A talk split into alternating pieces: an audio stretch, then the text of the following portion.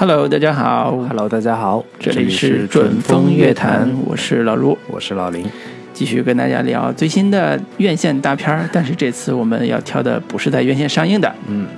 那是在哪儿上映的呢？在互联网上映的，主要是在韩国本土市场已经取得非常高票房的一部韩国特效大片儿。算是韩国现象级的一部大片吧。是，嗯，那这部片子的名字叫《与神同行》，二，对，还是二《与神同行二：阴与圆》。嗯，嗯，第一部叫《罪与罚》，是对，同样两部都是在韩国取得了非常大的票房成功的一部电影。是，对，都是突破了千万人次的这样的一个观影的呃成绩。嗯，我刚大概也查了一下，二的票房超过了六亿人民币，嗯，啊、好像也不高是吧？呃对于韩国电影来说，已经是非常高了。对，因为韩国本来人口基数小嘛，五千万的韩国本土人口有制造六亿的票房，对我们十三亿的话，你嗯 算一下吧。乘一下是吧？嗯，对，非常高的一个呃票房收入。那么这部片子也引起了呃很多的呃讨论吧，嗯尤其是在呃我们国内。呃，据据说之前有考虑引进，但是我我看完这部两这两部前后两部之后，我觉得引进几率很小。对呢，反正想想，我觉得这个引进其实应该也不会有太大的问题。我们之前那个那个好莱坞寻梦环游记寻梦环游记》嗯同样也是涉及关于这个死亡呀、地狱、地狱呀这种空间的呈现，嗯不照样也是上映了嘛？啊，那那 还是不太一样，等会儿我们会讲讲啊。行，那我们还是先来介绍一下影片的一些基本信息吧。好的，对，然后我们今天也会第一部跟第二部，呃，一块儿来聊吧，算是。嗯嗯，但先主要还是聊第二部为主。嗯，嗯好，那第二部的这个导演跟编剧还是延续了整体都是这个第一部的阵容，嗯然后在演员上稍微有一些变化。导演跟编剧都叫都是呃金荣华，他是之前韩国的这个一系列商业片的一个导演，包代表作有这个《国家代表》，嗯。然后之前有一部中韩合拍片，徐娇主演的叫《大明星》，是。对，也嗯是、跟华谊一块儿合拍的，对是金荣华。然后这个他应该也算是这两年韩国比较醉心于做一些特效大片，然后他也是这呃《与神同行二》的整个特效也是他的一个呃特效团队来这个制作的，呃，主演呢包括有何振宇、呃朱志勋、马东锡，就是之前那个《釜山行》里边儿呃大叔的的那个大叔，嗯。对，然后被称为韩国的岩石强森，啊，非常，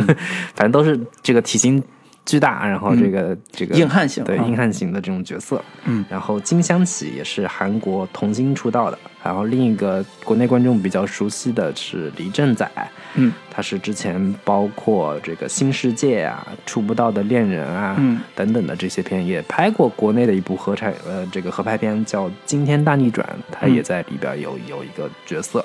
对，然后在上一部里边的车太贤在这一部已经呃没了。对，演员方面主要是这些，然后片长的话是一百四十二分钟，这已经是两个多小时，快两个半小时这样的一个时长了。对，嗯对于观众的这个时间，这个忍耐力还是有一定的挑战的。嗯嗯，影片成本的话，据说一二两部合起来是差不多四百亿韩元的这样的一个投资，嗯折合人民币差不多是二点四亿嗯，的这样的一个呃成本。是然后是在二零一八年八月一号在韩国上映，呃，十四天就突破了一千万观影人次的这样的一个呃成绩。嗯对，韩国票房这个最最高的是这个《明兰海战》，同时最快突破是呃一千万人次的也是《明兰海战》，是十二天突破一千万人次。然后上一部《与是与神同行一》是十六天突破千万人次。嗯对，应该也算是这个票房非常成功的一部电影了。这个是一二两部说起来，对，应该算是已经与神同行的 IP 成功打造。嗯，它本来也是由漫画改编的，嗯。啊、所以这部漫画漫改漫改的电影吧，基本上取得了非常大的商业的成功。对，漫改是这个漫画原作是改编自这个周浩文的同名漫画，但是内容上、剧情上有比较大的改头换面式的一个改动吧，嗯改编。对，嗯。更符合这个电影的叙事规律，更符合这个呃电影的一种这个讲述的方式。嗯。对，呃，豆瓣上现在评分是差不多七点五分，嗯。对，然后第一部的是也七点七分，嗯。基本的影片信息就是这些，然后可以稍微说一下，有个花絮，就是在第一部里边演这个地狱里边的一个相当于陪审员或者是这个呃其中一个公诉人吧。对公诉人啊那样的一个感觉，叫吴达叔嗯。这样的一个演员，因为有性侵的丑闻，嗯然后这个把它整个戏份都给替换掉了，然后嗯也导致影片呃延期上映，到了八月份才上映。对，这个也是影片的一些这个呃幕后花絮吧。现在这个 Me Too 运动是如火如火如荼的展开，就是一旦有这个性侵这样的一些丑闻的情况的话，就是全全球观众都是零容忍，完全这个不答应。嗯，挺好的，这个市场现在越来越理性了哈。对，基本的信息就是这些。是对，我们来这个打个分数，好然后也可以给第一部也来打个分数，嗯这两部片子都来呃聊一聊。对老吴你你可以先我先来啊，嗯呃，第二部相比较第一部，我觉得稍微在情节上会呃稍微弱一点点吧，嗯所以呃，包括表现手法上，我也觉得第一部会更更出彩一些。嗯所以我第一部是七点五分，嗯第二部是七分，啊就是主要是这个小小差别啊。，OK，啊，但是都都在七分线，呃，也之上吧，就是还算是不错的这个娱乐性比较强的嗯呃商业大片。那么我为什么会关注这类题材？很大原因是我觉得韩国在奇幻类型的呃商业商业的拍摄上有很值得我们学习和借鉴的地方。嗯呃，不论从前几年的《田玉志》，还是今年、去年的这这部，呃，讲述地狱题材的奇幻大片，嗯其实都深深的挖掘我们亚洲文化里边的很非常多的元素。啊、不论从道士还是这部的奇幻的那个地狱，呃，在这个基础上去找和现代社会融合的价值观，还有融合的情感，嗯啊、这种处理方式作为商业类型上来讲是非常有，呃，有特点的。同时呢，好多呃韩国人把它比作是韩国版的《指环王》，对，《魔戒》。对这个笔法呢，有民族自豪感在里边啊。但是说实话，在亚洲这个奇幻类型上，的确是可以比作亚洲版的《奇指环王》这个设定的。我觉得这个呃，亚洲对于地域这个基本的理念是共通的，因为都是来自中华文明的这个大圈嘛。嗯，所以你这个也有民族自豪感的成分在里面。但是不得不说，对吧？呃，看着韩国人把地域拍成这个韩国韩国人自己那个当当主宰的这个设定，就是韩国人当阎罗的这个设定，嗯稍稍有点心理不平衡。但是啊，还是觉得这是中华优秀文明的 这个华华语文化的延延伸啊。人家韩国人不答应，中国所有的都是韩国的。对，但是还是说，在我们看到韩国这几年，不论从剧和也好，电影也好，嗯呃，都一直在利用呃，不管是我们国家的还是别人国家的，比如说《花游记》拍的是《西游记》的故事，故事，但是人家做成啊、一个电视剧，嗯。而且拍的也挺好看的，用的是孙悟空这个嗯。跟牛魔王的这个设定，嗯。呃，利用的本土化的这个处理也非常不错，嗯。把把那个牛魔王还改造成一个呃艺人公司的老板，嗯。啊、所以在这部电影里边，他的本土化处理，我也觉得处理的非常成功的，嗯而且也把呃不无论从这个阴间使者也好，还是阎罗也好，都做了一些现代化的设定。嗯我觉得这种设定还是挺满足现代人的需求，嗯尤其是情感需求里边的很虐的呃母子情感、父子情感都。呃，基本上打中了现代观众的心，所以嗯这个作为商业类型片来讲，一定要遵从的规律就是，呃，视觉要奇观，但是情感要落地。啊对，要足够落地且能打动现代人，这是必须的。嗯。啊，所以我觉得这个不得不说，它是一个很好的楷模吧，在我们亚洲的奇幻类型片上，嗯。所以我还是值得推荐。嗯。啊、尤其是喜欢看奇幻片的呃观众，嗯，这两部尤其喜欢呃看那个韩亚亚，比如说韩国偶像剧啊、情感剧的女性观众，我也是强烈推荐的，因为里边的情感还是比较容易共通的，嗯，所以主主主要是除了呃，比如说呃十五岁以下小孩不太适合看之外，主要人群完全适合 啊，对，所以这是我主要推荐人群啊，没有什么那个可可可指摘的啊，行行行，那林老师你的。呃，我给这个《与神同行二》打六点五分啊，然后第一部我打七分啊，反正整体上我是对第一部的观感要比第二部好一好得多，嗯，对。然后呃，第一部我当时主要看的时候是觉得它的这个对于地狱的一个环境的营造，以及整个地狱的一个世界观的搭建，给我一种耳目一新的感觉，我就会呃不断的。去好奇说他下一个地狱的设定是什么样子的，嗯，下一个地狱的一个逻辑是什么样的，然后呃，在下一个地狱的审判过程当中会有什么样新的呃反转的事件发生？对我一就是相比来说，第一部的逻辑线非常清晰，然后故事的主线也非常的。这个相对比较简单一些，嗯，然后看着的时候会，呃，代入感比较强，奇观性也比较足，是。但是在第二部的时候，我会感觉整个故事的虽然故事线更丰富了，但是也会看着更混乱了，嗯，呃，以及第一部给我带来的这种视觉奇观上的一个刺激，在第二部几乎已经没有太多了。第二部的主要的核心的任务是挖掘这三个地狱使者的。呃，前史，他们每个人的个人，每个人的之间的这种人物关系，嗯，以及在不断的呃三条线之间跳来跳去，然后但是这三条线之间可能也没有太明确的一个主次关系，然后看着会比较的混乱。然后其实我一直对于韩式的这种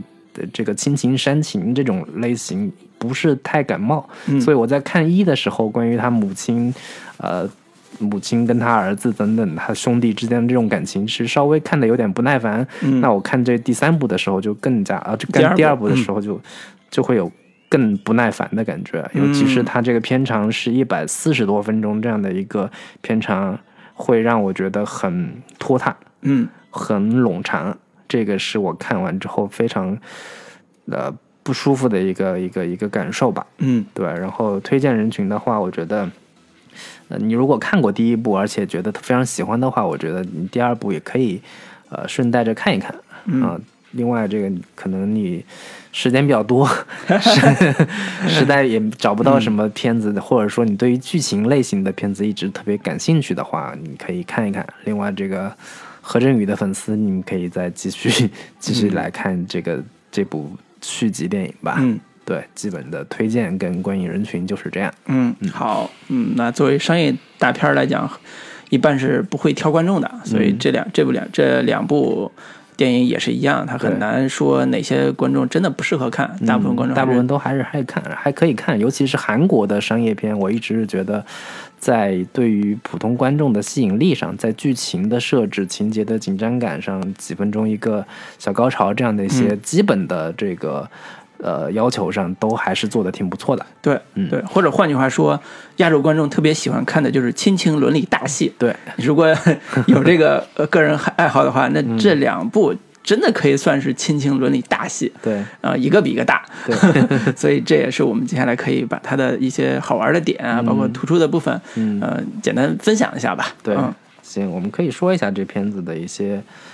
呃，算是特点，对，或者说优点的部分吧。对，嗯，那我们主要还是说一下这个第二部的的这的一些嗯优点呗。嗯嗯，对，我觉得第二部一开始还是延续了第一部所设定的那个地狱的这个设设计啊，然后把主线的故事还是放在了要把一个人带到地狱完成审判的一个过程。嗯啊，第二只不过是第二部把那个审判的人变成了主第一部主角的弟弟。对，嗯，然后。在这个里边，还是不得不说，他对地狱的这个设计延续第一部之后，依然有呃新的花招，嗯啊，就是比如说，比如说，呃，你记不记得第一部里边有一个，嗯，那个那叫哪个地狱？就是大轮子一直大轮撵人的那个。对对对对第二部里面还有啊，第二部还有，但是如何到这个地方是不一样的。嗯嗯嗯嗯，那个第二第二第二部里边变成他，呃，从一个大的一个鱼的肚子里边，嗯，嗯或者叫大的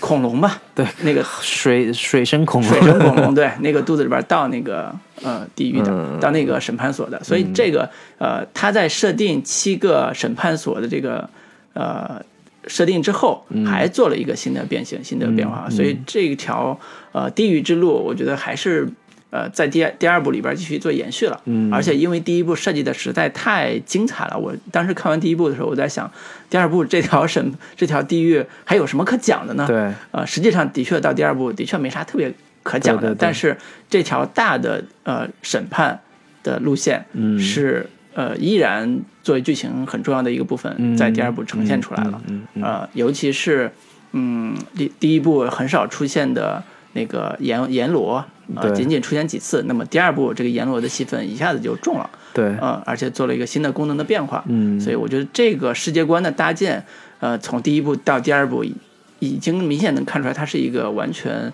呃，你可以叫宇宙宇宙的成型的概念。对，嗯，这个也是我看第二部的时候对它比较呃可以肯定的一个点吧，就是韩国电影在他们呃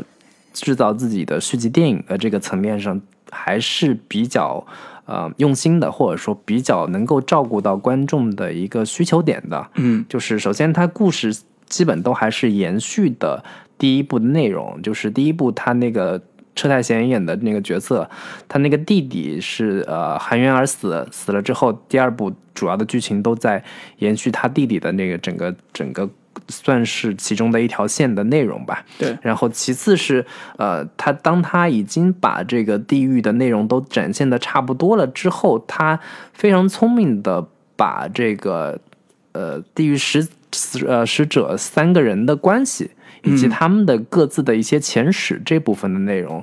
呃，作为这一部要核心展现的一个故事的主线，是我觉得这个也是呃，观众会看完第一部之后，对呃这三个人建立起了基本的一个认知之后，会更想知道他们背后呃之间有到底有什么样的关系，他们曾经发生过什么，就是在呃人物的挖掘上，其实是他在做续集的这个电影的一个非常呃巧妙的一个思路吧，也是非常这个呃合适的一个一个一个一个改编方向。嗯，对。这么说吧，就是第一部把主线集中在呃车太贤饰演的这个消防员如何通过这七个审判的主线故事上，嗯。呃的辅线是他弟弟在人间遇害，然后成为冤鬼的这样一个呃过程。嗯。呃，那么第二部其实更主，虽然表面上主线是弟弟，他的弟弟也来到地狱开始接受审判了，嗯。但是更重要的是那个呃地狱使者这三人三人小分队里边的队长、江林，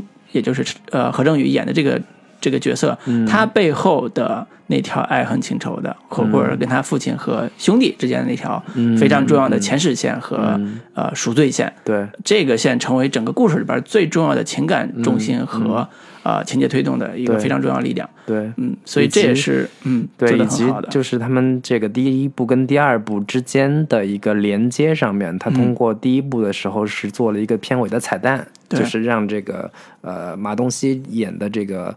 呃叫什么？陈造主神嗯，对，他在结尾的时候露了脸，但是然后第二部的时候就以他作为其中的一条线。来展开，就这种是一个相对比较标准的一个续集电影的一个操作方式，在漫威电影里边已经是这个屡见不鲜了。对，然后包括那个老爷爷的这个人物身份，在第一部的时候，就是当何振宇在医院的时候，他就已经露过脸了。嗯，然后同时何振宇在一个什么高压电线塔上出现的时候，哎，然后那老爷爷也也也看到他了，嗯就是这些呃非常呃细枝末节的这个细节点，都是整个在拍第一部、第二部的时候都会做一些考量，嗯，对，把两个两部电影做了非常呃巧妙的一个衔接，嗯，对，就是整个什么叫宇宙嘛？这种就是搭建宇宙的一些非常呃具体的一些方式。对，应该说他跟彼得·杰克逊拍《指环王》的逻辑很像，嗯，就是我不是上来先拍一部，后边等票房好了我再拍第二部。嗯对。他是上来彼得·杰克逊更极端，先拍三部，对。就直接把所有钱都砸在三部上，不不管票房怎么样，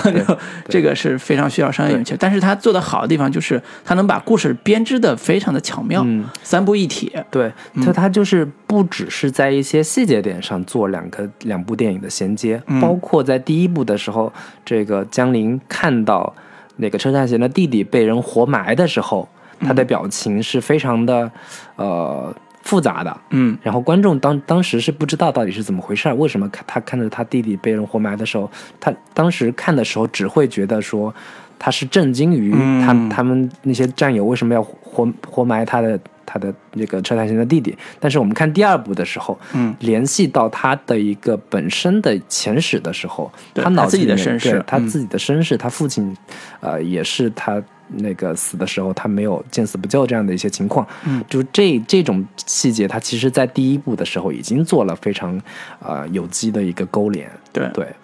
所以这个在整个完成度上来讲，两部一体，应该说，我觉得作为系列电影啊，做的还是不错的。对对对，啊、尤其是他搭建的整个世呃地狱的世界观，还有这三个人小队，刚才说的人物关系，嗯。呃，完成度还是比较高的，所以还是很期待说，那第三部他呃还能讲什么故事？目前来看，我没有太期待。目前是看，呃目前是呃计划是第三、第四部第三、第三、第四部都一块儿拍，对对对啊对对，这是下一步的计划。那这是第一个关于这个大设定的对部分。对，呃，第二个，那林老师，你要不你来？你觉得还有什么那个可以分享的？呃，我是觉得他在第二部的时候，在这个故事主题的这个层面上，有一个比第一部更深入的一个关于呃原谅、关于嗯宽恕、关于谅解这样的一个主题上，我觉得是要比第二部呃比第一部更有意思一些。嗯对，就是你可以结合呃很多呃甚至关于历史政治方面的一些联想，就是那个。就是你，你从小的嗯韩韩国的对对对对。政治文化，政治文化，当年什么光州事件呀、等等的这些，之前看什么出出出租车车司机机呀、辩护人辩护人等等嗯。这些，其实这样的一些非常普世的价值观跟主题，嗯它能融入到这样的商业大片，嗯。就就是商业这个类型片里边儿去。我觉得这种点找的还是，呃，既普世又能这个雅俗共赏。对我觉得这个点其实就是相对它整个故事的俗套的层面上来说，它这个点我觉得还是能够让人有一些思考的。嗯，对这个点，我觉得还是比较不错的。然后另外我是觉得它整个，呃，第二部要比第一部显得更克制。它在煽情这个层面上没有像第一部的时候做的那么的，呃，泛滥。嗯啊、各种的这个母子情啊、兄弟情，这个这个浓度做的不像第一部做的那么的，呃，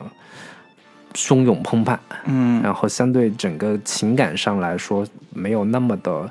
嗯，让我觉得不舒服。嗯，对，我觉得这个是是 我我是把它当当做优点来看。嗯嗯嗯，对对对，对，但是对观众来讲，你不不让我哭，算是好电影吗？是吧？那哭从来就不是一个好电影的标准啊。但是观众不这么认为嘛。嗯但是呃，我接着这么说，我觉得呃，第二部在价值观层面上还是延续第一部的很多的设定，对，包括呃，第一部叫罪与罚嘛，就是什么样的人下地狱。嗯那呃，比如说第一部消防员这种人，他不应该马上下地狱，或者叫嗯不应该成为一个罪人下地狱，所以它里边把它设定成一个贵人。嗯然后通过贵人如何呃在面临七次审判的时候，一步一步澄清自己并没有并没有罪，嗯啊、或者并没有犯下不义或者是不伦天伦的那个大罪，嗯最后获得释获得释放，获得转生吧，获得转生这条路。那里边探讨了很多呃关于罪和罚的一些命题。那这一部里边也是、呃提出了一些谅解和呃整个罪如何获得宽恕的这样一个主题。对，呃，其实有很很好的关于封建迷信的 这个现代化的改造，我觉得这种价值观其实是符合现代当下人的理解的。嗯比如说。我们以前看什么，呃，三言二拍的故事，总会觉总会觉得里边的人物都特别的现实报，嗯就是呃罪有应得，或者是你你你这个人如果呃叫什么没做好事儿，那你下下辈子就完蛋了。嗯啊，类似这种，就是封建色彩特别的浓厚。嗯嗯嗯但是呃，这两部包括尤其在第二部里边，它其实更强调的是你不要等到下一代、下一辈子，嗯你才你再去做好事儿，或者是为了下一辈子而而怎么着。你更重要的是你在这一辈子这一世要完成一个赎罪的过程。嗯这个赎罪，你如果现现在能够对对对你伤害过的人表达你的歉意，表达你的悔意的话，那你下下一辈子你也许会做得更好一点，嗯过得更好一点，或者你没有那么痛苦。对对，所以这种呃，对于当下意义的呃忏悔，嗯其实这这个这两步，我觉得做的都还是挺不错的一个地方。对，嗯，我也觉得这是它的现实意义所在。嗯嗯嗯，我我刚才说的就是它在主题的层面上的一个优点，其实更多的集中在说，他对于一个呃所谓的好人，嗯。或者说所谓的一个坏人，他嗯。他比传统的商业类型片里边的人物要做的丰富跟复杂。嗯。我觉得这个片这个点是他这个类它它这个系列呃相对其他的一些商业片来说比较难得的一个点。嗯比如说呃上一部里边车太贤这个角色嗯啊、他是一多少年才出现的一个贵人，嗯然后所有人都觉得他肯定是个怎么怎么怎么多么好的一个人，但其实他也做过一些。呃，甚至是让人觉得挺可怕的一些事情，比如说他对他母亲曾经是试图，他觉得他所有的痛苦，他所有的家庭的一些悲剧，都是因为他母亲的的一个问题。得了绝症嘛，家里边也也一贫如洗。对他试图用这个枕头把他妈给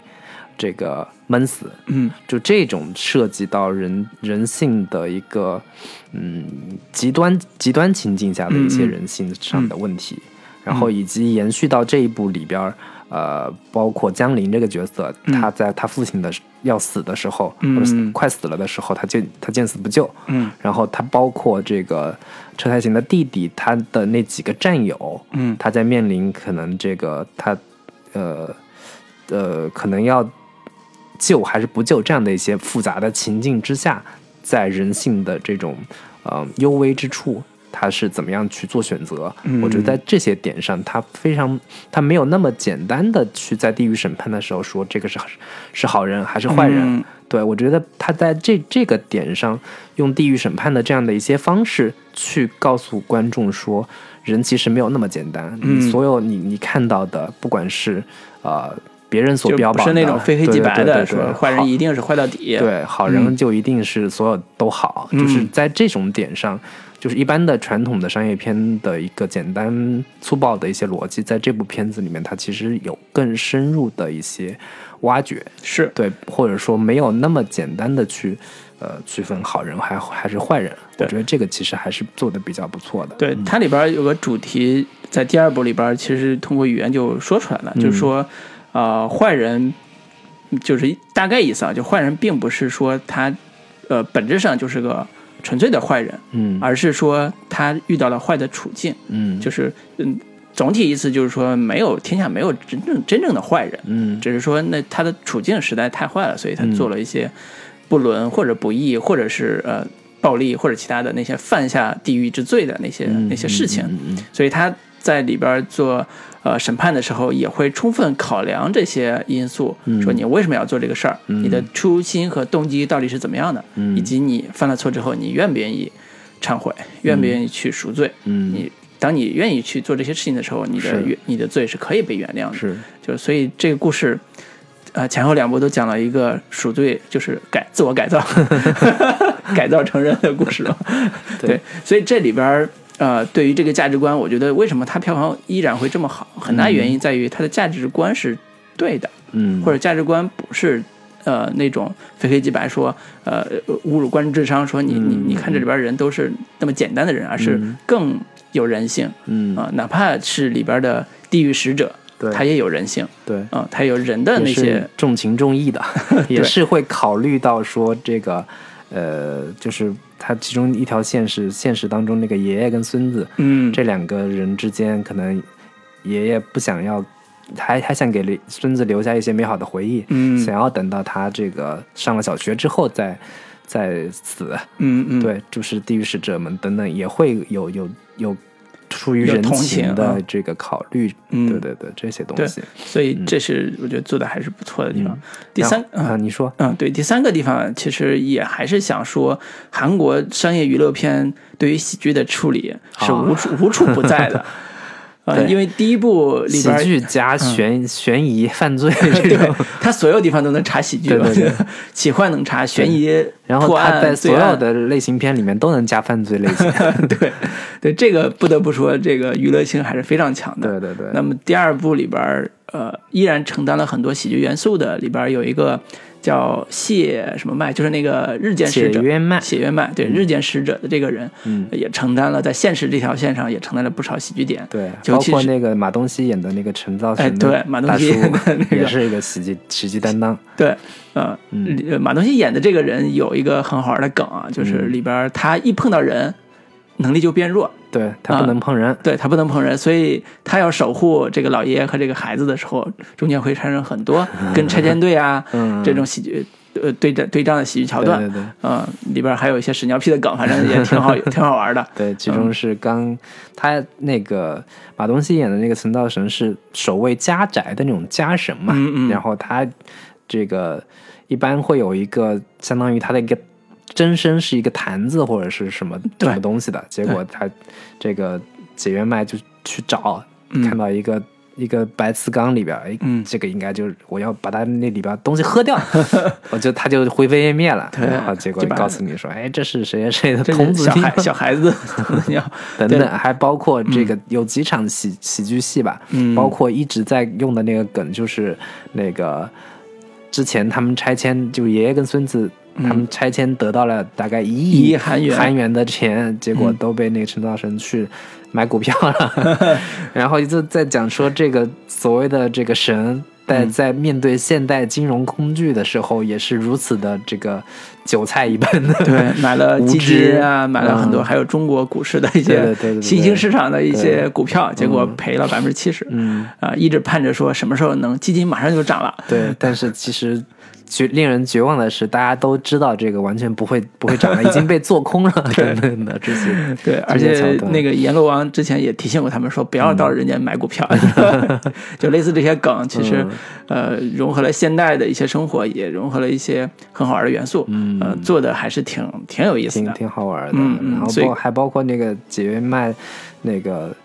那老老头儿特别对他不敬的时候，他嗯特别愤怒，然后这个天天色大变，然后他嗯发怒了，你知道我是谁吗？啊，不行了不行了，他要这个什么泄露天机了，然后嗯老头两两两巴掌抽过去，说你别跟我在那来劲，对，等等的这些桥段哈都是。嗯，那幕是我整个电影最喜欢的一幕。对对对，都还都还是挺好玩的。嗯，对，所以喜剧部分也值得大家去呃好玩的观看一下。嗯，那还有吗，李老师？然后呃刚才我要说什么来着？就是我是当时看的时候，看第一部的时候，对于这个、呃里边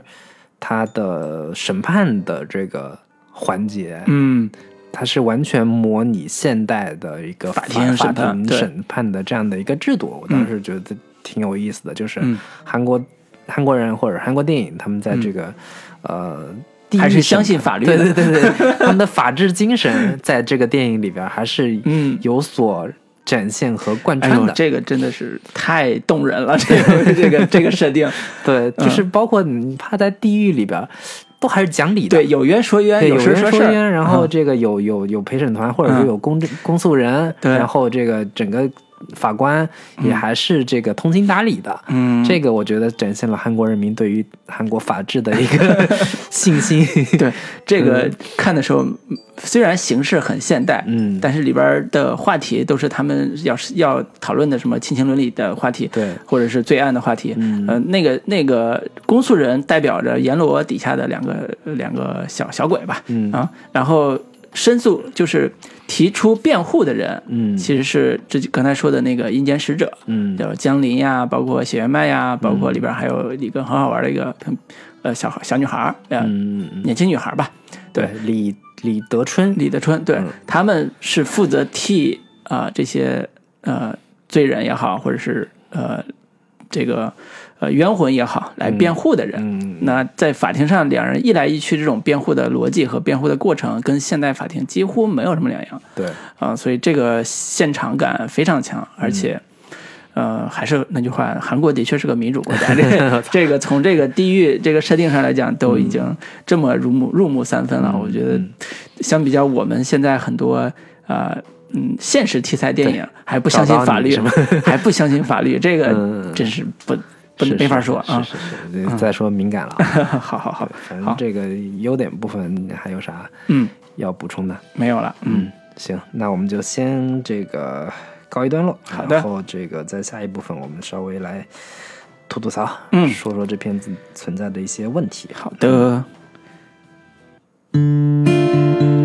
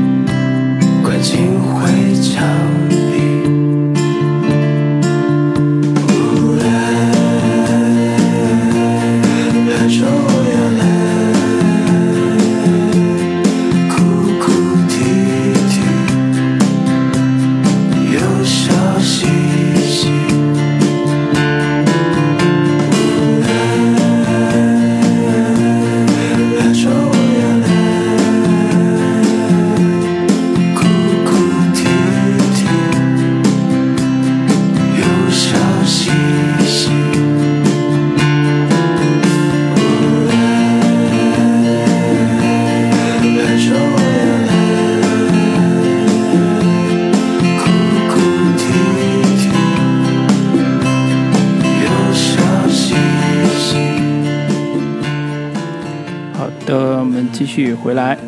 刚才也表扬了这部电影好的地方，现在可以吐吐槽了，讲讲我们对这部电影有些呃不满的地方，或者有一些问题的地方吧。嗯，整体的问题是什么呢？是拖沓，拖沓啊，看睡着了都。某些某些观众还是对这种亚洲式的伦理大戏还是有有一些怎么说欣赏不来的地方吧，或者说，嗯，叙事节奏过于的慢的时候会影响观看效果。这在第二部里边其实是最突出、最明显的，因为第一部相对好的是它那条大的进地狱这条主线，每一次审判都是一个奇观式的展示。对这奇观足够强，所以它能勾着一直往下看。而且第一部，它很快就出现反派了。这个反派就是大家也不知道是谁，就是那个所谓的冤鬼。冤鬼带来的一系列他们在呃在在通向地狱之路的那条过程中一直都出现，所以这条呃反派线一直还做的也挺好的。但是相对到第二部，呃，整个剧情的推进力就显得没有那么的强。呃，对，第二部的主要问题是它有三四条线，嗯说实话是，嗯啊、一条线是这个，呃，老爷爷跟跟他的那个孙子，以及这个李德春跟解元迈他们嗯几个人在一起的一条现实的拆迁线。嗯这个其实，在漫画当中是故事的主线，对在在这部片子里面已经是沦为了一条支线。嗯然后第二条是这个呃，江林带着他车太贤的弟弟、嗯要去进行地狱审判这样的一条线，嗯还有一条线是他们前世的这个呃历史纠葛，嗯，主要是这三条线。是，对，嗯还包括其实也包括说这个车太贤的弟弟，他当初在这个军队里边怎么死的，嗯这一条其实也算是一条线，但主要是这三条线。但这三条线其实按理说是内容量是非常的、呃非常大的非常大的。嗯但是呃，主要的问题是在这个现实上，现实线这部分拆迁的这个部分，嗯。来回来去的，不停的有人来这个这个捣乱啦。捣乱啦，嗯然后要打架要啦打架，嗯然嗯后，还有把小孩送到监护的地方，对对对，这些内容其实都挺。挺琐碎的。对，挺琐碎的，挺不能不太能抓抓住观众的一个注意力，嗯。然后以及中间还穿插这个陈造神他不断的要解说他们当年的这些事件，对，因为在我看来，第二呃，就是陈道神，呃和这对爷孙俩的这一条线，更重要的任务，戏剧任务是为了交代，呃，解元迈和李德春这俩一男一女两个人在当年就是前世，嗯，啊、他们一千年前，他们到底遭遇了什么样的对，以及他们的？关系到底是什么样子的？对，因为因为李因为这个陈的呃这个家神嗯这个人是这俩呃这俩人的当时的阴间使者，嗯，就是就相当于是一千年前一千年前，呃解元迈跟李德春这两个是地狱使者死的时候，嗯是成道神，就是这个家神来招的他们。嗯那么这这个关系里边知道他们的身世，所以能把他们身世交代的比较清楚。我觉得这个戏剧任务还挺，呃，挺重要。对，嗯，那么在现实中，呃，关于爷孙俩这条线，其实是重在了这个小孩儿嗯，他的监护监护的问题，因为监对监护权的问题，我觉得这个事儿交代清楚就行了，嗯不需要花那么多笔墨来回在那儿折腾。嗯嗯。嗯，反倒我会觉得这个部分特别拖沓。对，然后另外江林带着这个孙太贤他弟弟去这个审判地狱审判的时候，嗯呃，在呃第一部里吧，已经把地狱审判的这些所有的内容都已经展现的淋漓尽致了，嗯所以第二部的时候已经没有太多的奇观需要去呈现了，所以嗯就加了大量的这个莫名其妙的一些为了炫特效用的，包括那个恐龙，这个之前就是说到了那个。地狱嗯那条道上说，嗯只要你内心恐惧的东西，它就会出现。嗯然后忽然莫名其妙说，我小时候看《侏罗纪公园》，我特别怕恐龙，结果就出现了一大堆恐龙出来。嗯但这事儿吧，跟主线也完全没有什么直接关系，对，只是为了增加一个故事的大场面。对，对我觉得这这个是挺废的一笔。对，然后这个本身他车太贤他弟弟的这条故事线在第一部里面基本上已经展现的差不多了。嗯，没有太多的悬念了，嗯。然后更多的是，呃，来审判他那两个战友，嗯。把他的战友召唤过来，对。就是特别像这个，呃，诺兰的那个，那个那个那个叫什么来着？呃，敦刻尔克。不是敦刻尔，有点像敦刻尔克，但是更像那个催眠的啊那个，啊，我知道，呃，Inception，对对对，造梦空间，盗梦空间，盗梦空间盗梦空间的那个那个感觉，对，但是这个本身的这个故事线在第一部里边已经讲的讲的挺透彻了，嗯嗯。然后这条线的核最核心的目的，其实是为了映衬出江陵当年自己的心结。嗯，对，就是你花了那么多的笔墨，仅仅只是为了衬托、引出他当年的那个这个内心的一些呃想要寻求救赎的这个这个点吧。是，就其实，在叙事效率上，其实相对有一点点的低下。嗯嗯，对，呃，从这个意义上说，这部电影里边另外还有一个非常大的特色就是反转。就是他不停的在做设定和情节反转，呃，以至于这个反转到了最后会变成一个特别大的情感力量，完成这个戏的嗯。情感上的渲染吧。嗯。啊，那在这部电影里边，在第二第二集吧，其实这个反转，呃，核心在印呃这个地狱使者江临这个人身上对，啊，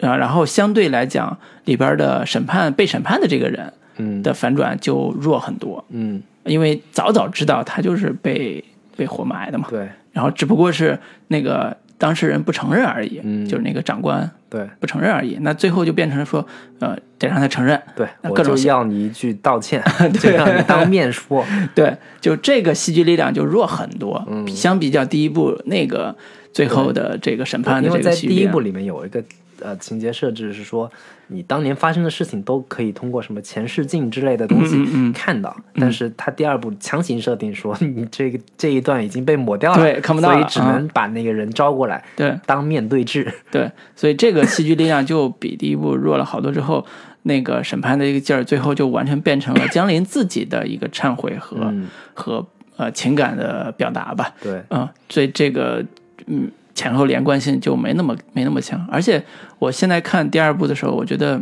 第二部的那个反派的这个部分嗯。处理的，为什么觉得他老是跳来跳，就是片段化特别强，会发现它里边的所有的障碍都是片段化的。嗯。比如说第一部里边那个障碍就是怨鬼造成的地狱混乱的一些景象，嗯，那么第二部里边那些说白了，第一部那个是一个强悬念，观对。众会在想这这到底是谁，到底是怎么回事，或者说去猜测说是不是他弟弟嗯。可能已经这个黑化了，已经死了，或者已经怎么着了，嗯，对。那么到第二部这个大悬念没有之后，都变成了呃看到啥打啥，嗯。啊、就看到河河里边、海里边有个怪，嗯。那就只能打怪，嗯。啊、看到这个火山一样的那种岩石人对这种，对，所以他对人的刺激性没有那么强，戏剧高潮完成不了，嗯。呃，或或者换句话说，《指环王》的每一部，嗯。不管是他做几部，他的每一部都有一个明确的戏剧高潮。嗯。这戏剧高潮一般都跟战争有关，嗯，然后最重要的那个高潮是在于这个指环王戒指能不能扔到对，那个会不会被销毁？对，会不会被销毁？嗯。所以当呃一波人带着戒指上山去销毁戒指的时候，另外一波人要解决的是那个某某大军能不能那个就是抵抗这个底派大军能够活下来，就是他的人物命运一直都揪着你往下看，嗯。就这种力量是做类似这种系列片和长线剧情故事的时候，尤其三四条线同时推进的时候，嗯必须要完成的，就是每一条线你得有明确的能让观众挂念的东西对。啊、不然的话这个线就废掉了。对，或者说很很拖沓，对很拖沓说他那个呃爷孙俩这个嗯这这条线，嗯。这什么李德春跟结元麦他们嗯其实并没有明确的一个任务目标到底是什么，嗯他们的任务是要把那个老爷给带过来，但老爷爷他们中途觉得还是再给他一点时间，嗯那他们就没啥事儿了，只对能是在那跟他们呃每天日常收相处拾收拾破烂儿啊，聊聊股票的事儿。对对对，日常相处的那那那嗯那些那些戏就觉得很很无聊。对对，对，所以还是说，呃，虽然故事很丰富，在第二部的时候，嗯但是因为戏剧戏剧矛盾不够的不够强，所以带来的这种拖沓感特别的特别的严重。对对对。嗯然后反正其中也还有一些特别，呃，对于一般的商业片来说挺俗套的一些招数跟套路吧。比嗯如说那个解元脉到底这个。呃，跟江林是什么关系？嗯他小时候可能用小演员，就长大的时候死活不愿意露露真脸，嗯对，就这到底这是谁对对对，到底他他跟他是不是亲兄弟？其实观众基本上都猜到了，但是嗯主创还是呃努力的要营造这么一个悬念悬念感，就嗯。反正还挺嗯廉价惊喜，廉价惊喜，对，这对普通观众也还是管用的，只不过是呃惊喜感没有那么强了。对对对，嗯嗯，对，所以这是呃情节上的，我觉得情节的推动力的问题吧。嗯嗯呃，不知道现在三四部会在哪个大的情节落点上会再去找新的方向。嗯呃，如果能找到新的转机的话，应该还是会很不错的。因为我是觉得这个主题本身是有讨论空间的。嗯呃，相当于是说，你可以把它做成系列的，每一个被带进来审判的人，嗯，都有他背后的所谓的罪与罚，是都有他背后的原谅和赎罪的这个概念是。那每个人物如果有足够有新起点的话，也嗯是能做出好玩的东西出来的。嗯所以这个还是嗯，可可以可以期待吧。但是现在第二部会稍稍弱一些。对。反正另外，你要说这个片子到底有什么大的问题的话，我是觉得他在呃呃陈造神的视角跟江临他的回忆的这两个两边两条视角之间的一个切换，我是个人觉得稍微有一点混乱。嗯，，对，就是都是古代线。对，都是古代线，但是这两条线之间可能没有那么多的交集，嗯，或者说更他交际不就露馅了吗？更故意造成的这个两边都不认识的这个情况。嗯反正就是看到最后的时候，我是觉得他的这个落点到底是，嗯，江临跟解元迈之间的一个呃恩怨，嗯还是说江临跟他父亲之间的这个恩怨才是他最大的一个呃焦灼？嗯就是他在营塑造这个这三个人的人物纠结、人物纠葛的这个关系的这个角度来说，我觉得做的不是很让人有，呃，你不管从煽情的角度来说，还是从别的角度来说，都觉得不是太成功，嗯。或者说我感受不到这个三个人之间有那么深的一个呃前世今生的一个纠结。嗯，以至于所以到看到最后的时候，我觉得原谅了也就原谅了，好像也没发生太多、嗯多大的事情。尽尽管你在结尾的时候是让三个人之间是一个连环连环互杀的一个一个一个效果，是但是我感受不到这三个人之间本身在前史的这个层面上有太深的一个纠葛。嗯对，这是我比较呃不是太满意的地方吧。嗯，从戏剧功能上来讲，解元迈演的这个呃地狱使者和他的前身，也就是江林的弟弟，这个呃江林的比较弟弟吧，就是呃被爸爸抱回来的这个海义子这个人、这个人设，呃是服务功能的，嗯，就他没有特别强的呃产生情感勾连的功能，就是一个设置的一个戏剧性的角色，嗯啊、一个比较单薄的一个角色。嗯主线任务还是为了完成这个江林和他爸爸和他的这个将军 啊、但是问题是，这个他跟他爸爸的情感，我也没有看出来对有多深入的。对，所以这个里边最重要的问题在于，他跟他爸爸这条古代这条线嗯写的只有嫉妒，嗯没有父爱，嗯我，觉得这是有问题的。对就是他就是觉得父亲对对那个对这个义子他弟弟好了啊，更好，而且还是契丹啥事儿 都好事儿都让他去。对嗯，对，所以这个相对单薄的情感，最后当他要完成说，我因为嫉妒爸爸对弟弟这么好，所以没有最后救爸爸，嗯。救这个将军嗯的那个忏悔，嗯。一千年之后我的罪也赎了，嗯。那我能不能得到他的原谅？类似这个主题的时候就会弱，嗯。就是因为他前面铺的这个情感太太弱了，所以最后的高潮的情感爆发的时候就弱。对，嗯以及最后你翻，就是他最后结片尾是有有两个彩蛋吧？嗯嗯，最后嗯核核心核心的彩蛋是说，他爸最后成了一个阎罗下一任阎罗的候选人，候选人。这这个故事最后就沦为了你儿子是什么阴间。这个阴间使者，嗯你俩一你养子也是阴间使者使者，然后那个还有一个还是一个很即将可能成为你儿媳妇的这样的一个小女孩儿，嗯，然后整个是你你们家一家子内的一个伦理大型家族企业。对，这个感觉这个这个地狱都是你们家开的，嗯，所以最后呃，这个彩蛋出来的时候，还是让人啊、就是眼前一亮的。有时候、嗯就是它的点在于说，原来之前一直露面的这个阎罗，嗯。有可能就是江林他爸爸，嗯。就有可能是他江林他亲爸爸。嗯。然后他爸爸也不表明他的身份，嗯，只是一直以这种默默守护的方式，默默让他出去抓人的这个嗯。方式，让他去内心煎熬嗯。啊，一一千年啊，以至于观众会怀疑说，这个江林是不是早就知道嗯。那个是他爸了？嗯。因为他中间有一段是说，呃，我要让让那个阎罗出来当当证人，啊，对，然后那个车太贤他弟弟就觉得很莫名其妙，你让一个跟这事儿没啥没啥啥关系都没有的这嗯。这么一个人出来，你就是为了拖时间，你就是为了自己什么什么目的，嗯。对，就是观众会怀疑说你是不是可能早就知道了，嗯，对，对，所以这这也是呃，当然这里边有能解释的，也是因为阎罗当年是他爸爸的那个叫什么，嗯，地狱使者，嗯。就他爸爸死的时候，阎罗那个当时那个阎罗那个神是他的地狱使者，所以他知道他爸死的一个真正原因是什么。嗯。最后揭开了说他爸死的时候有有一些东西被隐瞒了，只不过江林不知道被隐瞒的是什么，嗯。所以在最后审判的时候要把这隐瞒的事交代出来。嗯嗯嗯。所以整个逻辑他只能自圆其说，嗯。这个做的还是可以的，只不过还是说，呃，相比第一部，第二部的情感爆发弱了。对。啊，或者反正我是没有太强的一个代入感，嗯因为我第一部的时候，它更多的还是在讲，呃，当下的嗯。当下的韩国发生的事情，陈海贤跟他母亲跟他弟弟之间的这种情感，相对是比较能让人有有情感代入的。嗯。然后在这一部里边的他当年的那些历史呀、大将军啊，然后这个又涉及到契丹呀、女真啊、嗯。跟高丽啊这种这个，可能对于历史没那么了解的观众来说，可能代入感并不是那么的强。嗯，对，就说到这儿，那个关于一千年前韩国跟金女真族打架那个地方，我觉得大部分观众也，国内观众我估计估计也不知道啊。嗯作为韩国民族英雄存在的这个江林的爸爸这个将军，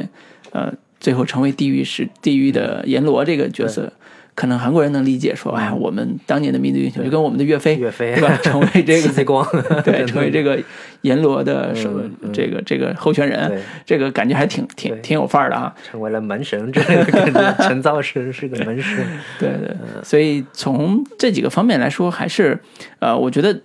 总体上来说，从我自己觉得，可能我们对第二部要求更苛刻了一点，嗯，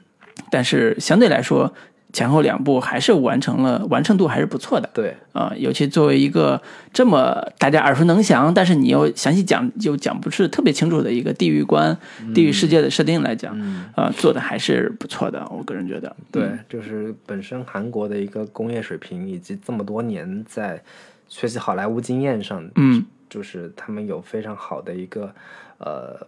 首先是在特效的工业化的这个这个水平上、嗯。水准上都是一直在线的。你包括我们看第一部的时候就已经很。很明显的感能够感觉到了，包括第二部的时候也有一个非常精彩的一个打斗，嗯就是有点像那个快银时间，就是是复原里边的那个、那个那个那个嗯那场动作戏，嗯还是做的比较不错的，嗯，对。然后另外呢，它在本土化的落地上非常娴熟的运用韩式的这这种煽情方式，嗯这个东西反正国内是一直试图想要学习这样的一些煽情手段，也并没有做的太好，嗯，韩式催泪大法，对对对这这两部用的制胜的法宝，嗯，呃，特效工工业特效以及韩韩式情感，嗯。这种东西在这一部里边，在在这两部里边都是体现的非常的呃淋漓尽致的。是的，嗯，是的，所以我觉得最后我们简单聊聊我们对韩国这几年的商业大片啊或者商业类型片的一些呃变化的一些小理解吧。嗯啊、也是因为呃每次我当我们国内的某些类似阿修罗这种奇幻大片要上映的时候，或者是又一部西游奇幻大片要上映的时候，总会觉得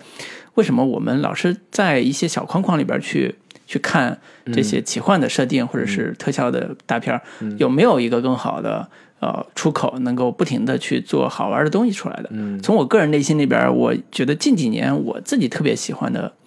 特效大片或者叫奇幻大片是那个呃《鬼吹灯》系列里边的啊，寻龙诀，《寻龙诀》。对，就我觉得从现实感的营造和奇幻感的营造上，它都结合的比较好，或者叫本土化改造上结合得比较好。本来原著里边它对于啊。呃比如说中国的文革啊，类似这种、这种历史事件是有涉及的，嗯呃，所以在这部在呃电影里边，他也有人物的关于他人物的背景，关于他人物的一些情感动机，嗯。啊、然后最后还完成了一个奇幻化的展示，嗯完成度是非常高的。是。嗯，只不过可能不知道什么原因，为什么没有继续往下拍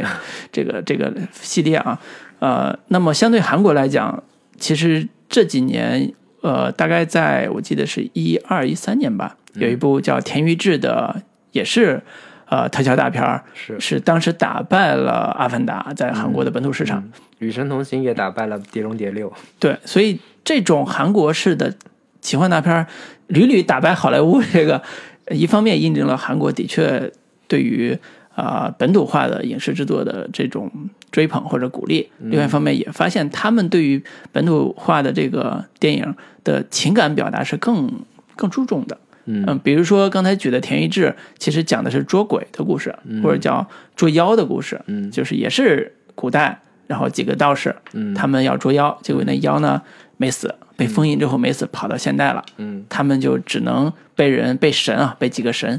从那个一幅画里边请出来，几个道士继续在现代捉妖。嗯，呃，它的基本设定跟孙悟空设定非常像，是，嗯、但是动作场面也拍得非常华丽，嗯。呃，情感呢也做的那中间是爱情戏为主啊，情感也做得很好玩，跟言情戏也很像，所以整个的娱乐观赏性特别强。嗯。呃，尤其还有呃，据说可能这两年也要拍那个《田园之二》啊、还有一些像刚才提到的《女高怪谈》呀，嗯，包括我的老婆是大佬呀，对。呃前几年比较盛行的韩国的某些特类特殊的类型片，类型片吧，对，嗯所以呃，不管我们之前有多么说韩国棒子的电影都是偷好莱坞的，都是学好莱坞的，我们也在学好莱坞，对，但是不得不说，他们学的方式和迅速的本土化的这个路径嗯。是比我们做的好的。是，嗯，那林老师，你有什么印象比较深的电影吗？就韩国这个，呃，特点的。我是看《与神同行》这个两部片子，我觉得他们已经基本上完成了这个系这个 IP 的一个打造了，嗯，然后这个系列也会就是地狱宇宙这个打造已对，一。直能够拍下去。我就想说，这个《与神同行》这个 IP 这个系列能给呃中国观众或者说中国电影有什么样的启示跟启发？嗯对我觉得这反正有有几这样几个方面吧。首先是我们一直试图去呃从传统文化当中去寻找这个养分，寻找一些灵感，但是我们找来找去都是西游，啊，都是这个要么是三国，要么是纯换城市的模仿西方的某些元素的就是西幻这样的一些作品。但是你你看《与神同行》，它就很好的找到了一些呃韩国宗教里边的一些呃元素，嗯。甚至包括日本宗教里面的元素。嗯。然后他们从传统的一些呃以前的这个朝鲜时代的绘画当中嗯。寻找、呃养料，但是在国产电影当中，我们我们可能在如何把灿然 灿烂的 五千年的中五千年的中国文化有那么多 宝贵的资源可以寻找，或或者说可以拿来这个运用的，但是我们为什么就一直一直找不到好的一个突破口呢？嗯。就是不要把一切的这个原因都归结于是审查制度，因为说这个我们国内不让拍地狱的这样的一些主题，但嗯其实未必是这样的。我们其实，在审查的这个层面上，其实有非常非常多的一些呃方式跟方法去规避掉它。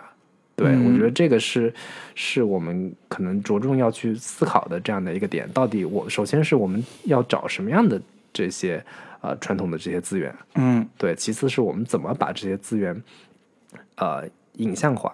嗯怎么样去把它给放融入到这个呃影视这个影像的这个世界当中去。嗯我觉得这个是一个非常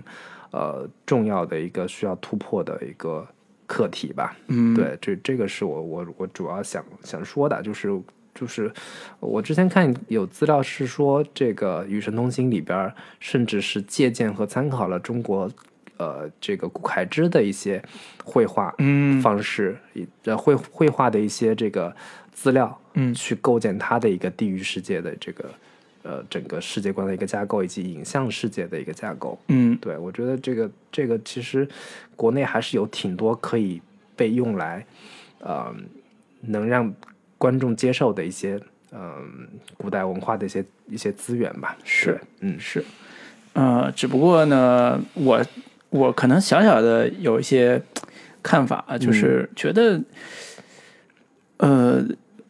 建国前的东西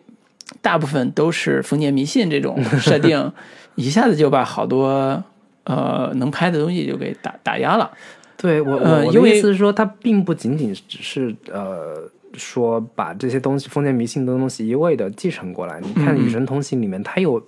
有很好的一个融合，就是把现在的法治。法治观念、法治的一些法庭审判的这些元素融合到我们传统的这些、呃呃古代文化当中去。嗯对，包括在漫画里边，他们呃，他们上来就说那个我是地狱使者，然后这个他就开玩笑说，我以为你是什么，应该像黑白无常那种样子的，嗯嗯嗯。说哎，现在时代不一样了，我们这个整个的一个服装装束已经也跟以前不一样了，就这样的一些非常巧妙的、很有很有意思的结构跟融合，嗯。对，就很就很好的规避掉说以前以前所有的是那些什么所谓的封建迷信的这些东西，嗯对。对，不能不说，我觉得这这几年国内有一些漫画作品还在试图表达这样的一个东西吧，好像之前有类似像。呃，黑白无双就是也是讲两个使者吧，到人间来锁魂儿的那个过程，每个人他的死因不同，然后解决的问题也不同，还有一些呃其他的奇奇怪怪的设定，但是最大的感受还是说，啊，如何能把呃过去的东西很好的做成现代人现代人能接受的观念嗯嗯和啊、呃情感，对，这个挺重要的，不是说我翻拍之前的东西就行了。我我第一点说的其实是一个视觉想象力的问题，嗯嗯。第二个部分其实还是要回到说韩国电影为什么这个能够一直让韩国观众，嗯。甚至包括整个亚洲观众都能够有有代入感，嗯。有有同理心在。其实最很重要的就是一个情感落地的问题，嗯嗯，就是我们我们的一个呃国产的一个商业大片、特效大片，始终让人觉得它里面的人物的情感都不太像普通人，或者说不太像正常人的一些嗯。人物状态，包括像影啊，像包括其他一些西游系列的这这些作品，嗯只有奇幻，对没有情感，没有没有人情，没有人、嗯。人的一个正正常的情感在。嗯。但是你看韩国的这些呃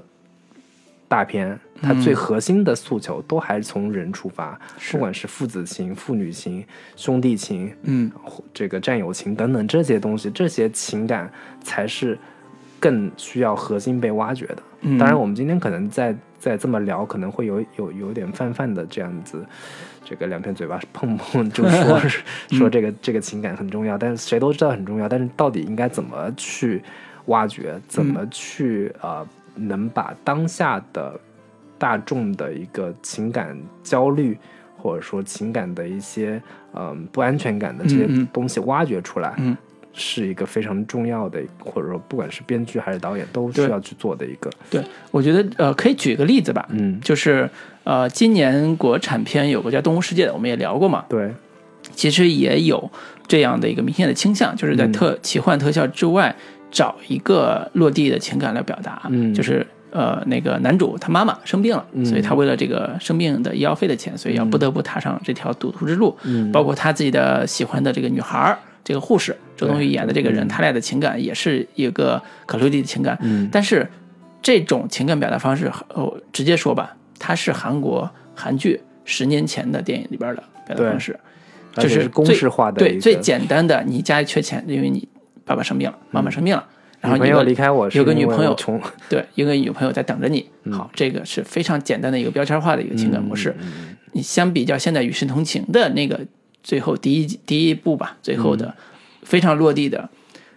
也是他妈妈生病了，嗯。但是他的少年时代是想要用枕头掐死他妈妈，或者嗯闷死他妈妈，这种情感是更真实、更震撼的，嗯。而且他也能表达出来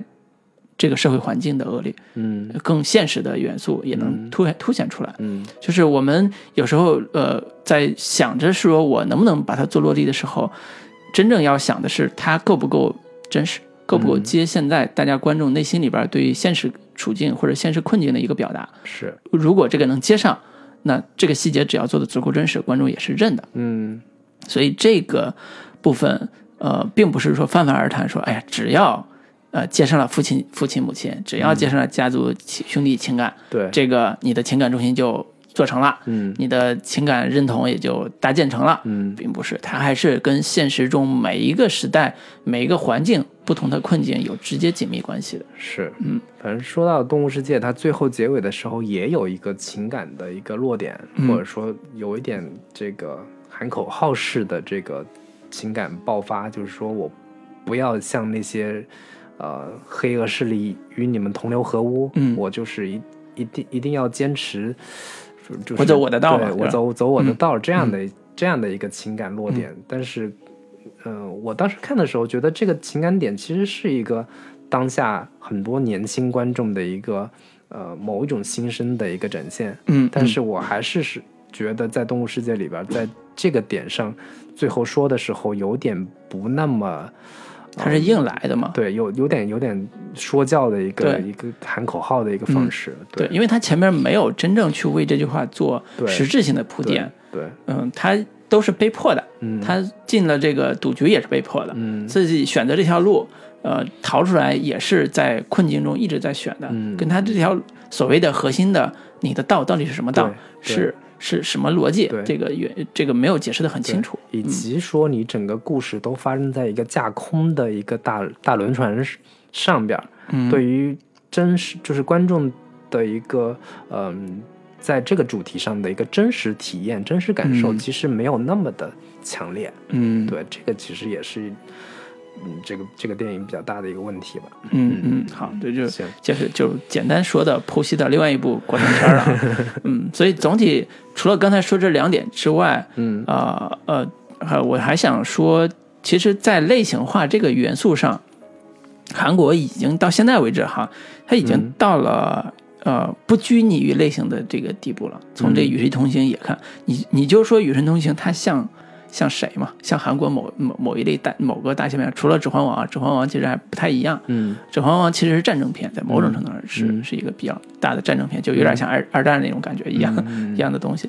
呃，但是《与神同行》它作为魔魔幻片，其实无论从东方和西方，它都没有特别好的一个类型去借鉴，因为比如说，嗯，西方有那种地域的，但是它更强调超级英雄这个概念，嗯，比如说什么地狱幽灵还是什么那个，康斯坦丁。对，康斯坦丁类似这种，就是他特别强调超级英雄概呃那种黑暗英雄这种设定，嗯，嗯。对，就是我其实这个点还是说，西方有一套自己的地狱的一个，在来自于基督教的一个地狱审判呀、嗯。然后地狱的一个圣经里面对于地狱的描述啊嗯等等的，但东方可能宗教这个层面上。